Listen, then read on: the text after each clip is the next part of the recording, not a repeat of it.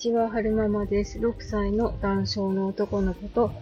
小学校3年生の女の子を育てています。今日は2023年11月10日金曜日の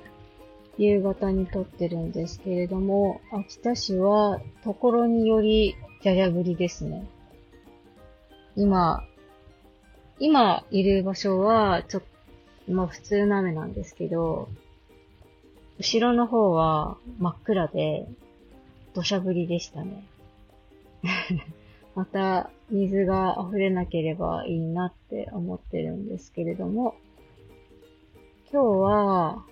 特別支援学校の方に、えー、夫と私とはるくんで行って教育相談を受けてきました。えっと、去年去年かな？去年、うんと、もう一回見学に行ってるんですけど、まあ去年と今とだとちょっとこう発達の違いもあるだろうしってことで、もう一回校内ぐるっと見学して、で、授業風景見て、で、えー、教頭先生とちょっと面談するっていうことがありましたね。で、特別支援学校に縁がない人は、支援学校の、えー、授業ってどんな感じって、わー、ここ水溢れてる。大変だー。二車線の右、左側だけ水が溢れてますね。えー、っと、そう、特別支援学校の授業はどんなのかっていうと、えー、国語と算数は大事なので、えー、やるんだけれども、社会と理科に関しては、えー、独立した教科としてやることはないって言ってましたね。その代わり、うんと、遊びを通してとか、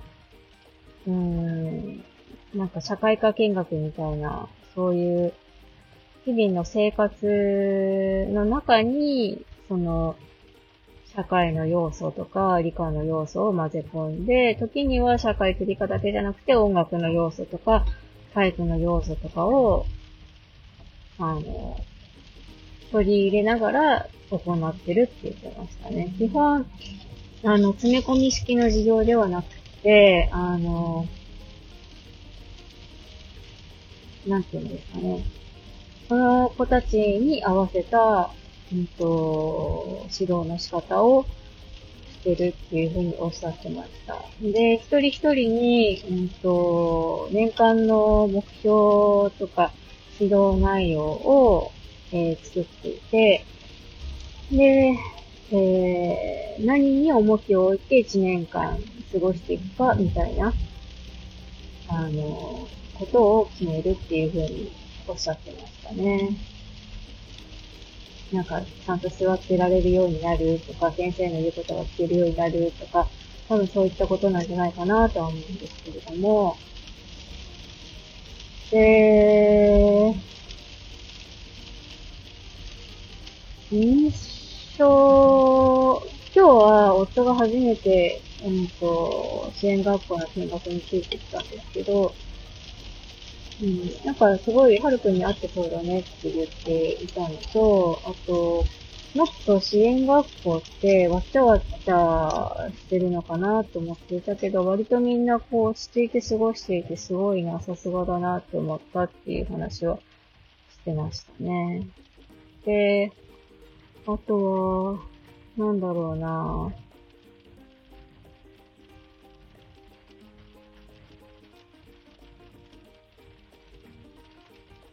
うーん。と、なんて言えばいいんだろうな。でもなんかその、健常の子が通う学校と違っ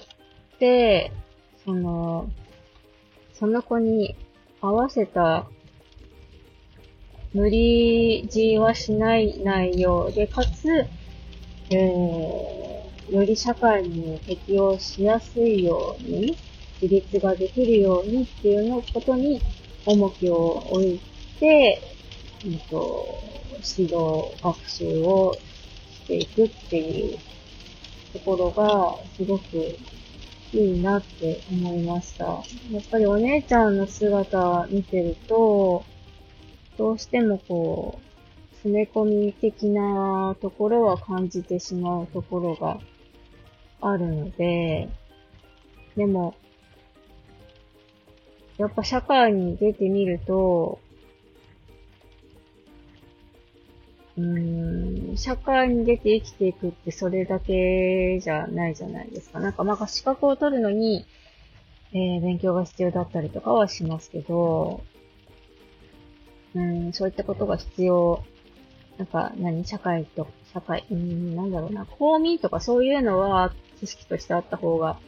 いいような気はしますけど、歴史のこととか、古文漢文とか そういうあと、数学で言うとサインコサインとか、そういうのは特殊な、えー、分野の方たちだけが必要になるものだと思うので、なんていうかその、その人に、なんでこの車は前に行かないのですか？トラックが邪魔だから？へえ。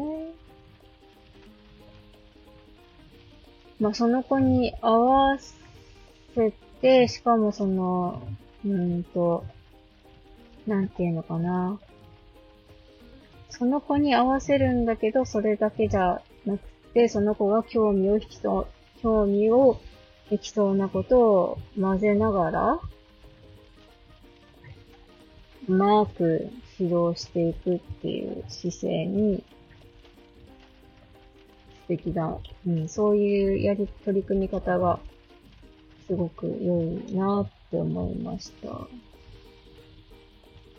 いけるんじゃない？言ってちょうだい。そうそうそうそう、言って言って。よいしょ。なんかそういう詰め込みじゃなくって、なんていうの？うんと、その子に合わせた指導をするっていうのは、天道の子にもあってもいいんじゃないのかなとは思いつつ、そうやってたら普通の学校は、えー、先生的に負担が大きくなっちゃうのかなとか 思いましたね。悩ましいですよね。先生方数足りないとかっていうお話もよく聞きますし。えー、最後までお聴きくださいましてありがとうございました。それではまた。